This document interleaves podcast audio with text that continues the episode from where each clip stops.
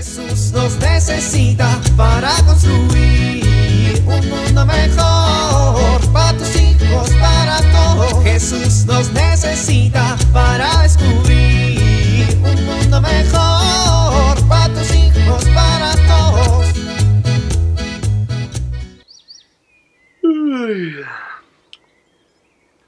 No, no inventes. Ya es muy tarde, ya es muy tarde. Hoy, ¿por qué las chanclas siempre se van debajo de la cama? Hoy no escuché el despertador. Lo bueno es que si nos apuramos estaremos a tiempo para nuestros compromisos del día de hoy. Bueno, rápido, a poner café y hacer unos sandwichitos. Me meto a bañar yo primero, aunque esté fría el agua, para que nos dé tiempo. No se despiertan. ¡Despierten! ¡Ya es tarde! Espérate. ¿Qué día es hoy? Ay, no. Hoy es sábado.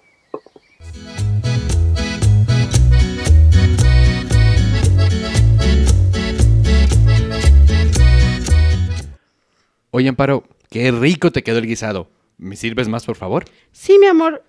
¿Ya te sirvo tu guisado, Erika? No, ma, gracias. Ya terminé. ¿Cómo que ya terminaste? Nomás te comiste media sopa. ¿Y mi ensalada? Ay, mija, ¿qué tienes complejo de vaca o qué? No puedes vivir comiendo puras hierbas. Déjala, Raúl. No, si yo nomás digo. ¿Te sientes mal, niña? No, pa, estoy a dieta. Ay, ¿a dieta? Si eres un palo, si bajas más de peso, vas a desaparecer. Raúl. Déjalo, ma, que diga lo que quiera. Lo voy a sorprender cuando tenga un cuerpazo de modelo. Bueno, pues aprovecha para cambiarte que vamos a ir a misa. Vístete bien, por favor, porque vamos a la casa de Dios y no me gusta que vayas en fachas. ¿A misa? ¿Otra vez? ¿Cómo que otra vez, chamaca? Ayer fuimos a la primera comunión de Dieguito. Ya cuenta, ¿no? Ahí está. Lo peor es que si te digo que con la comida que hiciste ayer ya te cuenta para hoy, eres capaz de decirme que sí, ¿verdad? Pues no, niña, a misa se va en domingo porque es un encuentro especial para Dios. Es que tengo muchísima tarea. Bueno, pues la haces regresando. Es que no me va a dar tiempo de acabarla si no empieza ahorita. Bueno, pues no le entregas.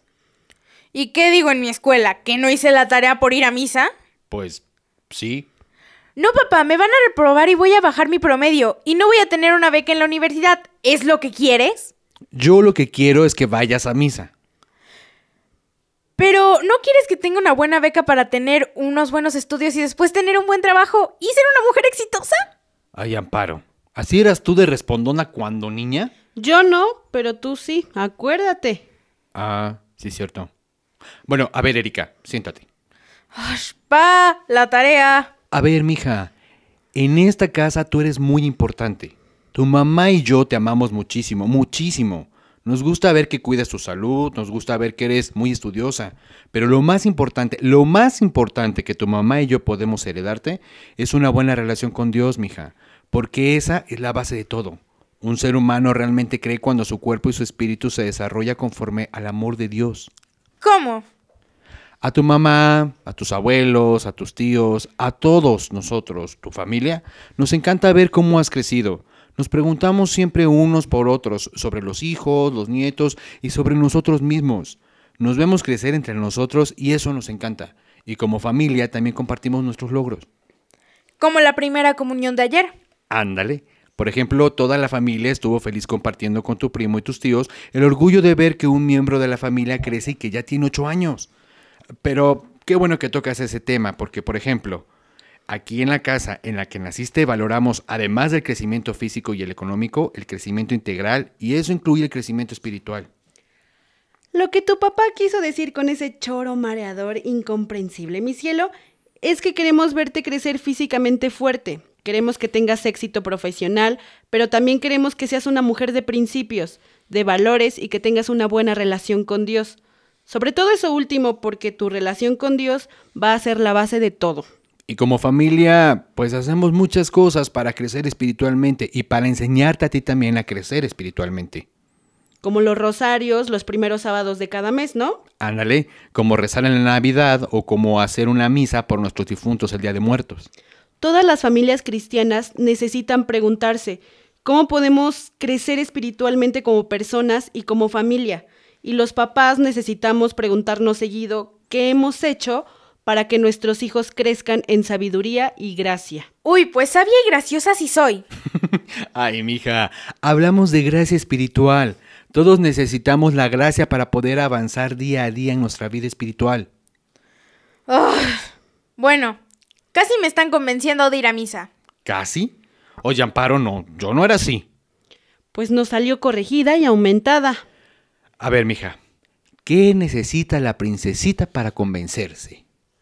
Que me digan cuándo termino de crecer para poder tomar mis propias decisiones. Ay, mija, ya tienes 13 años. Ya puedes decidir muchas cosas por ti misma. Pero uno nunca deja de crecer, sobre todo en la vida espiritual. Siempre hay más que aprender, más que descubrir. Uno no deja de avanzar en su vida espiritual nunca. Para eso estamos como familia, para acompañarnos unos a otros en este camino. Es un camino que hacemos juntos. Qué bonito, ¿no? Sí. Mm, está bien, me voy a apurar. Bueno, mientras te cambias me voy a comer otro poquito de guisado. Esposo, ya llevas dos platos. Ándale, papá, deja algo para la cena y mejor apurémonos, que vamos a llegar tarde. Jesús nos necesita para construir un mundo mejor para tus hijos, para todos.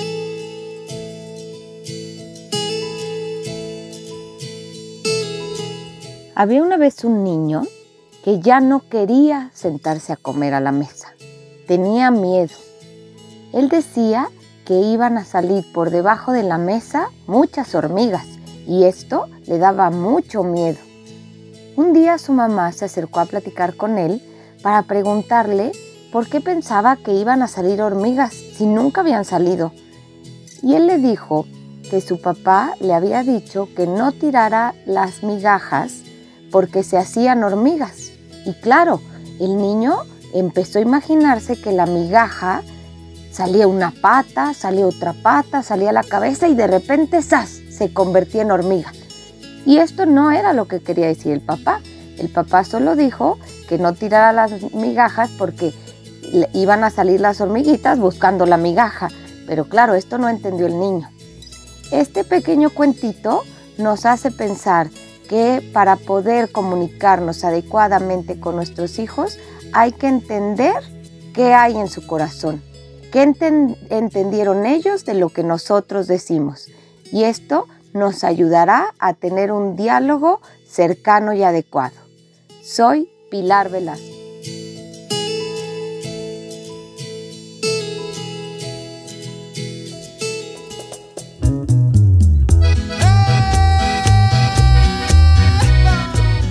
Oramos. Yo te alabo con el corazón, yo te alabo con mi boca, yo te alabo con mi mente y con todo mi ser.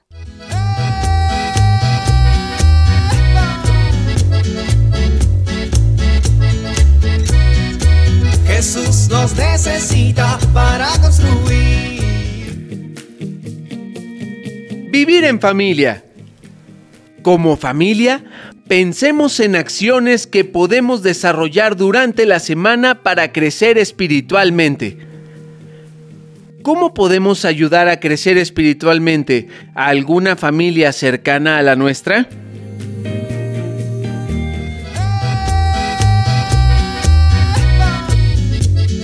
te invitamos a compartir y dialogar este encuentro de la serie Alianza con tu familia. RCP es un programa de PPC México al servicio de las comunidades parroquiales. Hasta la próxima. Un mundo mejor para tus hijos, para todos.